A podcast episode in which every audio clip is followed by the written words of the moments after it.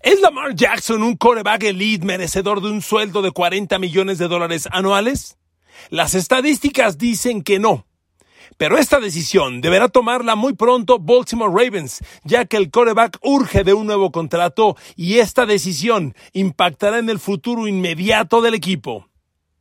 Queridos amigos, bienvenidos a mi podcast. Un abrazo, gracias, gracias, gracias, muchas gracias por estar conmigo. Se siente a todo dar estar hasta arriba en los rankings de los podcasts, hablando de NFL y NBA para ustedes, mi querido, admirado, adorado y respetado público.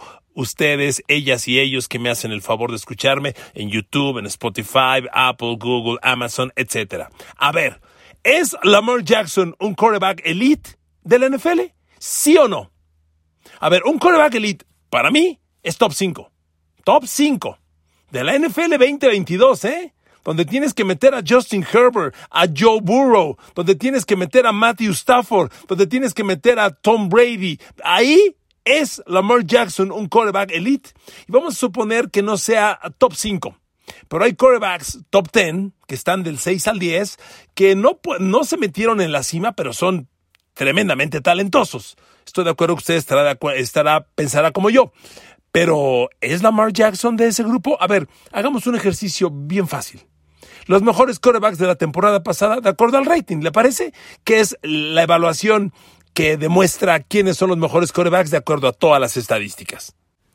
Líder en rating temporada pasada, de acuerdo a estos números, vaya, que jugó los 16 partidos, Aaron Rodgers, 111.9 puntos. Seguido, Joe Burrow, 108.3. Aquí hago una pausa. El rating es una ecuación muy compleja, amigos, que no tiene escala de 10, cuyo máximo es 158.3, el rating perfecto que nadie logra de repente en un partido alguien lo logra, imposible en una temporada, es 158.3 y nadie lo logra. Le doy esa estadística para que entienda usted el número. Es una evaluación que, que considera número de pases lanzados, completos, porcentaje, yardas, eh, es compleja, pero quédese usted con que el máximo es 158.3 y que el mejor de la temporada pasada fue, como le decía, de los que jugaron 16 partidos, Aaron Rodgers con 111.9, seguido de Joe Burrow con 108.3. Tercero, Dak Prescott 104.2. Cuarto, Kirk Cousins, 103.1. Quinto, Russell Wilson, 103.1. Sexto, Matthew Stafford, 102.9. Le sigue Tom Brady, 102.1. En séptimo lugar, Tom Brady. Luego Kyler Murray, 100.6. Y ahí me detengo. Son los únicos corebacks que superaron los 100 puntos. ¿De acuerdo? Hasta Kyler Murray. Hasta ahí. ¿Cuánto logró el señor Lamar Jackson, la maravilla Jackson? Bueno, Lamar Jackson tuvo un rating de 87 puntos y fue, en cuanto a rating, el coreback 23 de la NFL. 23. ¿Para ustedes eso es elite? Bueno, ese es el primer punto que le quiero compartir. Segundo, ¿qué onda con Lamar Jackson? Lamar Jackson es un coreback, es un atleta con una historia fantástica, graduado de los Cardenales de Louisville y que ha hecho en la NFL cosas interesantes. Fue novato en el 2018, el año en el que llegaron Baker Mayfield, Josh Allen, corebacks muy interesantes y hubo cinco en la primera ronda y él fue el quinto de esos cinco, el último de la primera ronda, pero vaya, estuvo fue primera ronda y fue de los 32 primeros seleccionados. Llegó en el 2018 y como novato le tocó jugar ocho partidos. Y en esos ocho partidos, eh, mentira, siete partidos. Y en esos siete partidos tuvo seis ganados, un perdido. Y terminó con un muy interesante, una, muy interesante evaluación de touchdowns e intercepciones. Por Dios, ¿dónde la tengo? Aquí la tenía. Eh, Listo, disculpe divagar. Seis touchdowns, tres intercepciones. Para un novato que juega siete partidos, gana seis, pierde uno, seis touchdowns, tres intercepciones, 58% pases completos, la neta, muy buenos números, muy interesantes, muy prometedores. Segunda temporada, 2019, despunta a lo bestia. Termina con 36 pases de touchdown, nueve intercepciones, lanza pases para 3.127 yardas, que el yardaje es corto, ¿eh? Para un coreback que jugó los 15 partidos, lanzar solo 3.100 yardas es poco, debió andar en las 4.000 y arriba de las 4.000 yardas. Son pocas yardas, pero 36 de touchdown, 9 intercepciones y un récord de 13 victorias, 2 derrotas, fantástico. Ahí surgió Lamar, pasó Lamar a la maravilla Jackson. Ahí se convirtió. 2019. Pero en el 2020 viene un enfrenón. Y Lamar Jackson, de los 15 partidos que juega, vuelve a ganar 11, pierde 4, su balance touchdown intercepciones sube un golpe, desciende, lanza 26 de touchdown, menos 10 menos que la temporada previa, y sus intercepciones suben a 9.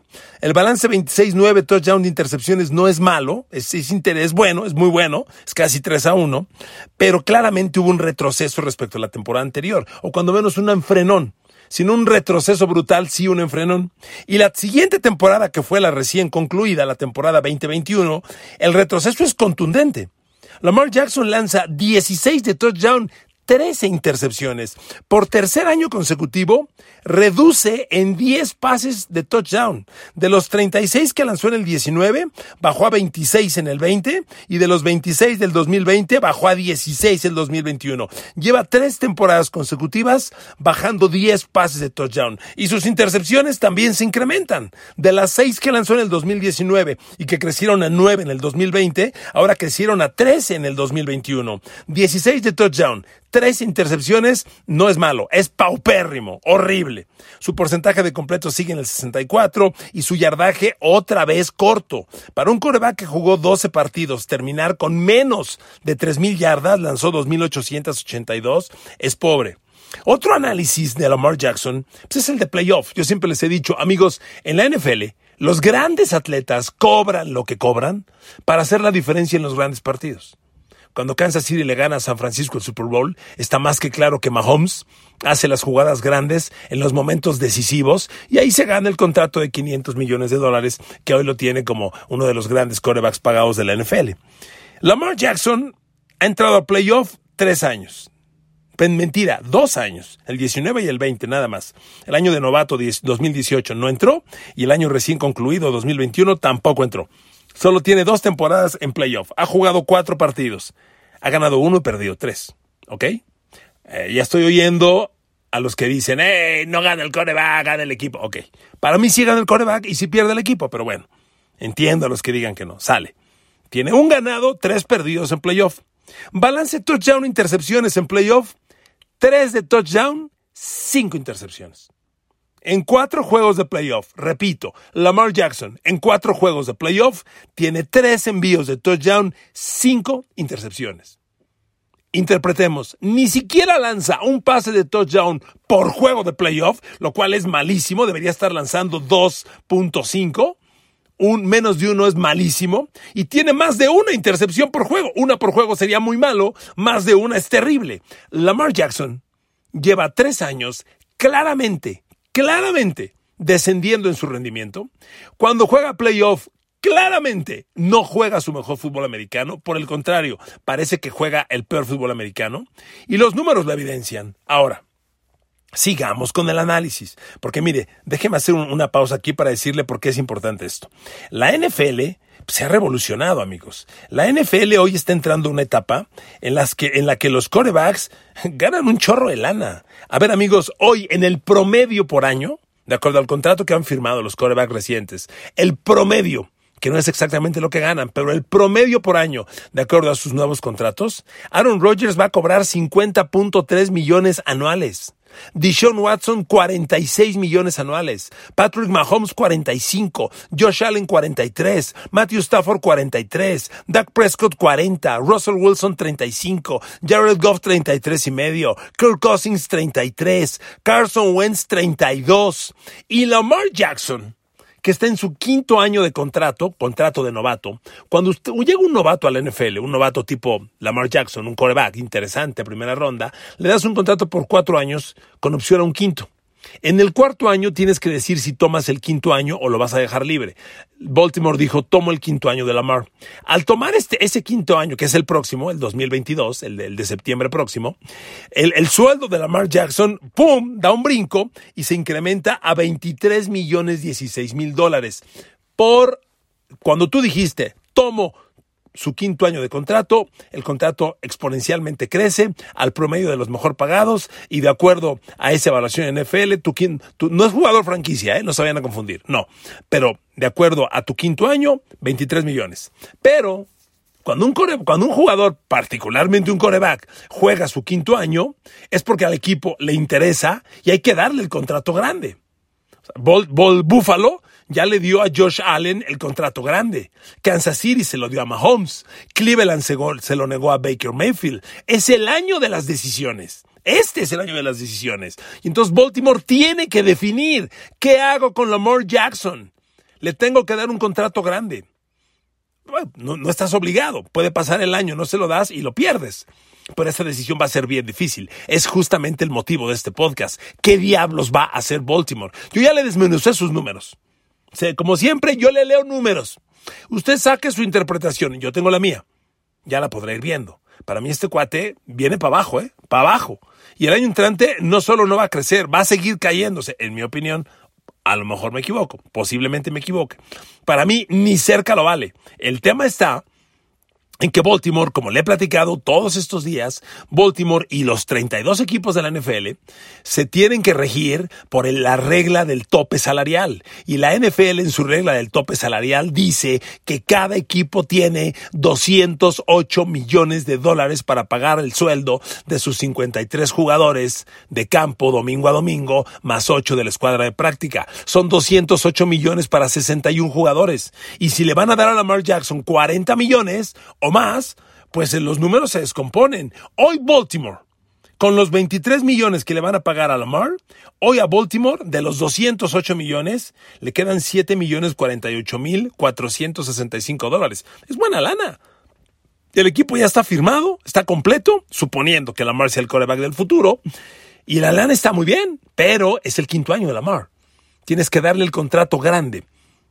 Y entonces vas a sufrir porque Kansas City le dio 500 millones a Patrick Mahomes, porque eh, Cleveland le acaba de dar 260 garantizados a Deshaun Watson, porque Green Bay le acaba de dar 150 garantizados a Aaron Rodgers. Y si tú le dices a Lamar Jackson que es top 10, que es elite en la NFL, que es top 5, pues le tienes que pagar esa lana. ¿Lo vale? ¿Le vas a dar 40 millones a este amigo?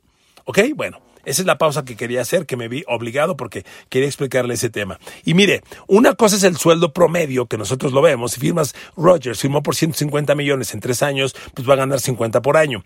El impacto en el tope salarial no es ese, porque ahí le mueven mucho los actuarios que hacen esto en la NFL. Y este año en el tope salarial, Rogers le va a costar a Green Bay 28 millones 533 mil 569 dólares. Aaron Rodgers en dinero de tope salarial va a ser el quinto coreback más caro de esta temporada.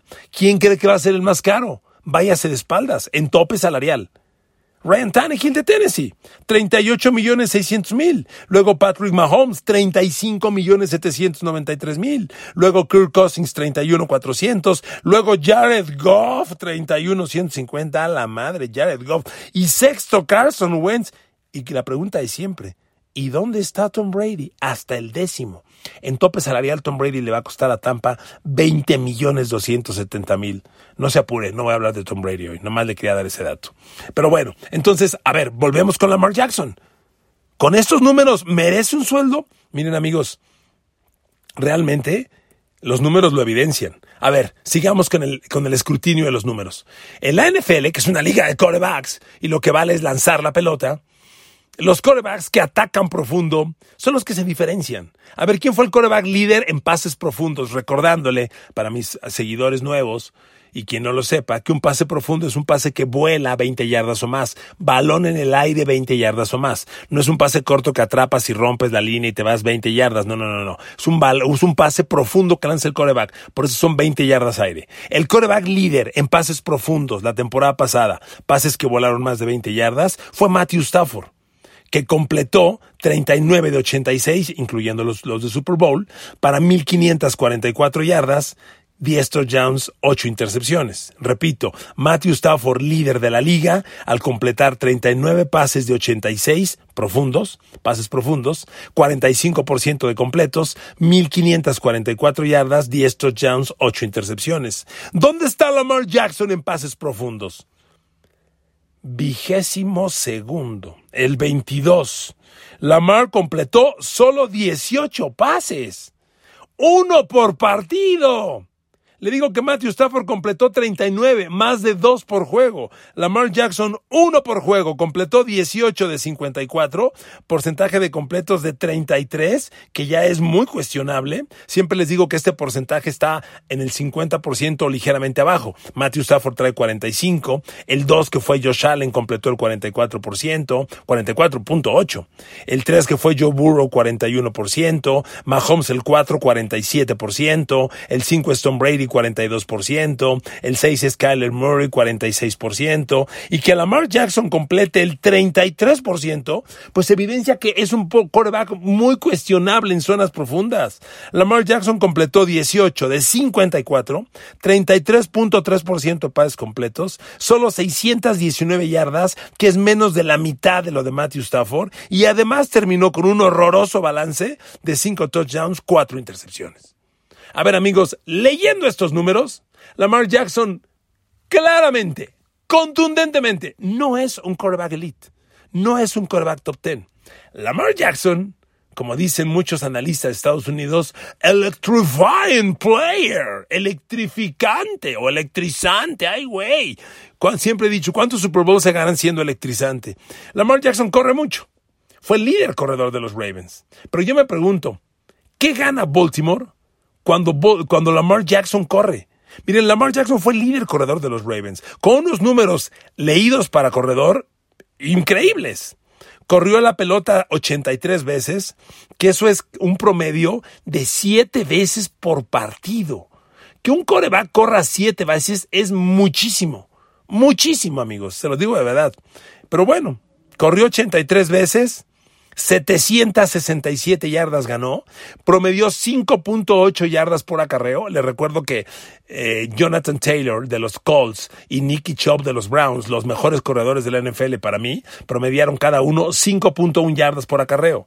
Lamar Jackson promedió 5.6. Pero Lamar Jackson tuvo 6 fumbles. 6 fumbles. Por favor, amigos, eso es un fumble cada dos partidos y medio. Es mucho, seis fumbles, demasiado. Y hoy les voy otro, de, otro dato. Lamar Jackson es golpeado un promedio de 15 veces por partido. Del 2018 a la fecha, los dos quarterbacks más golpeados son uno, Lamar Jackson, dos, Josh Allen, ambos con cerca de 800 golpes. Amigos, ¿cuánto mide un liniero defensivo en la NFL? ¿Cuánto mide? 1,95, 140 kilos, 80% músculo. Que un guate como ese te pegue 12 veces por partido, perdón, 15 veces por partido. 15. ¿Sabes? El riesgo de lesiones es altísimo. Claro, por eso Lamar Jackson en la última temporada perdió cuatro juegos por lesión. Porque se la pasa corriendo, lo golpean, lo lesionan, comete fumble y el equipo no gana ni madres. A ver, debo recordarles una cosa. Baltimore inició la temporada pasada ocho ganados, tres perdidos. No solo lideraba la división eh, el norte de la americana, lideraba la conferencia americana. Con 8-3, Baltimore pintaba para Super Bowl. Pero, oh sorpresa, Baltimore terminó perdiendo los seis últimos partidos. Pero eso no es todo. En esos seis partidos perdidos consecutivamente en el cierre de temporada, Baltimore era incapaz de meter ni siquiera 20 puntos. O sea, ¿dónde está la ofensiva? Tienes ataques como el de Kansas, el de Dallas, que meten 30 a 35 puntos por juego y Baltimore no mete ni 20. Fíjense, ahí les van los puntos que metió la ofensiva de Baltimore en sus últimos seis partidos, todos perdidos. 19, 22, 30, 21, 19, 13. ¿Se dan cuenta? Es un equipo que con dificultades logra tres touchdowns. Por Dios, ¿así le vas a ganar a Joe Burrow? ¿Así le vas a ganar a Justin Herbert? Como les decía de inicio, a ver, ¿quiénes son los mejores quarterbacks de la NFL al momento? Pues amigos, los números están bien claros. O sea, uno tiene uno más que leerlos. Los mejores quarterbacks de la NFL, peleémonos en el, en, el, en el orden. Son Patrick Mahomes, Josh Allen, Matthew Stafford, Joe Burrow, Tom Brady, Russell Wilson, Derek Carr, Justin Herbert. Aaron Rodgers, perdón Rodgers por mencionarse tan abajo. Ahí están los mejores, los 10 mejores quarterbacks de la NFL. Lamar Jackson, pero ni en sueños, ni en sueños entra a los 10 primeros. Ni en sueños. La bronca es que hay que tomar la decisión. Le pagas, si le vas, le tienes que dar un nuevo contrato. Y si le das un nuevo contrato, tienes que pagarle el dinero que el mercado dice. Y con lo que le acaban de pagar a Dishon Watson y Aaron Rodgers, pues Lamar Jackson no va a querer menos de 40 al año. Y yo reitero, ¿los vale? ¿Los vale? ¿Así neta? ¿Sí o no? Ahí les dejo esa pregunta. Miren amigos, Baltimore para la próxima temporada, pues tiene un equipo al momento, hizo muy pocos movimientos en agencia libre, no tenían mucha lana, pero tiene un equipo interesante. Este corredor J.K. Dobbins que perdieron toda la temporada pasada es muy bueno, muy interesante. Y en el ala cerrada, Mark Andrews, Baltimore tiene una ala cerrada elite que le compite a Kelsey, le compite a George Kittle. Ahí está, ¿eh? Andrews sí es elite, sí es top 5 NFL, sin duda. Ahí lo tiene Baltimore. Con un corredor interesantísimo como Dobbins. Los receptores abiertos, pues sí, para mí sí son muy cuestionables. Marquise Brown, infladazo. Rashad Bateman, el novato del año pasado, enseñó poco, casi nada. Se la pasó lesionado los primeros dos meses. Devin Duvernay, muy rápido, pero no pasa nada con ese chavo. Una muy buena línea ofensiva, eso sí. Y Baltimore, amigos, ya no tiene la defensiva del pasado. Antes Baltimore ganaba con la defensa, sí, la defensa de Matthew Judom y, y, y este, y Smith de linebackers y, y, este Mosley de linebacker interior. Sí, esa defensa ganaba sola.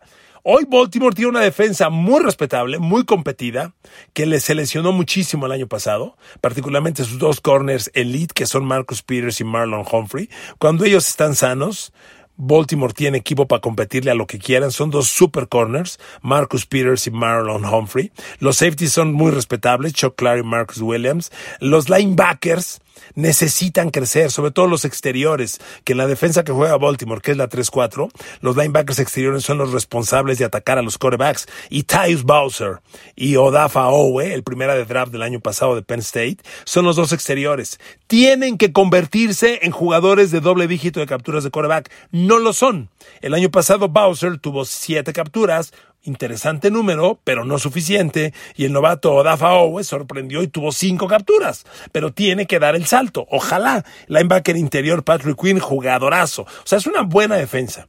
Muy buena, pero tampoco te gana sola, ¿eh? Tampoco es la defensa de Seattle en los tiempos de la Legion of Boom. Entonces, necesitas tomar esta decisión. ¿Qué van a hacer? ¿Vale Lamar Jackson 40 millones de dólares anuales? ¿Sí o no? Para mí no. Usted tome su decisión. Cierro este podcast para seguir hablando de corebacks. ¿Qué va a hacer Seattle para reemplazar a Russell Wilson? La decisión está muy difícil. Miren, como parte del pago de Denver, Seattle recibió a Drew Locke. Dios mío. No sé si eso es una noticia buena o mala. Drew Locke jugó tres años en Denver y fue pues, de, un, de, un, año de novato interesante a números paupérrimos. Cuando Drew Locke, lo recuerdo bien, segunda de draft de los Tigres de Missouri, cuando fue novato en el 2019, le dieron cinco jueguitos y el chavo ganó cuatro, perdió uno, tuvo siete de touchdown, tres intercepciones. Con esos números, Peyton Manning, que todavía regulaba el equipo, dijo, ya encontré el coreback. Al año que entra voy con Drew Locke y en 2020 le dieron el equipo al chavo. Jugó 13 partidos el 2020 y acabó con 16 touchdowns, 15 intercepciones. Paupérrimo. Menos del 60% de pases completos. Muy malo. Y el año pasado, que ya lo banquearon, jugó seis solo tres partidos, acabó con dos touchdowns, dos intercepciones en Denver, por eso Denver lo, se, lo se deshizo de él y lo mandó a Seattle. Dicen por ahí algunos reportes que a Pete Carroll le gusta mucho Drew Locke. A mí se me hace el cuento del chupacabras, la neta. Yo no sé quién lo va a creer. No sirve este chavo. Pensar que es el futuro de Seattle, que es el reemplazo de Russell Wilson, sería hasta ofender la historia de Russell Wilson. Seattle no tiene coreback. Y tiene a Gino Smith que como suplente pues, eh, hizo cosas interesantes, pero no pasó nada. Amigos, Seattle es otro equipo que no tiene coreback y que va a ir al draft a buscar coreback. Ellos, afortunadamente, por los cambios que hicieron con Denver, tienen altas selecciones de draft, su capital de draft se ha incrementado. Ahora tienen selección de primera ronda, que es la número 9 global. Si Seattle quiere agarrar un quarterback, con la selección 9 global puede agarrar al mejor. El tema es que no parecen venir brillantísimos quarterbacks en este draft. Malik Willis de Liberty, que es para mí el más interesante y que digamos que no solo porque sea afroamericano, sino porque es quarterback de corredor, pero gran pasador, eh, llenaría el molde del futuro Russell Wilson, ahí estaría disponible, si es que vale la, la primera selección novena global. Recuerde que la primera ronda es cuando la NFL enumera los 32 equipos del peor al mejor y así van escogiendo. Seattle tiene la novena selección, el noveno peor digamos, porque es la selección que le dio Denver en pago por Russell Wilson. Entonces con esa selección si agarras a Malik Willis. El tema es que de acuerdo a las evaluaciones, ninguno de los mejores prospectos de quarterback, ni Kenny Pickett de Pittsburgh, ni Matt Corral de Old Mississippi, ni Malik Willis de Liberty, ninguno vale una primera ronda entre los 20 primeros. Deben ser reclutados después de los 20 primeros, del 20 al 32.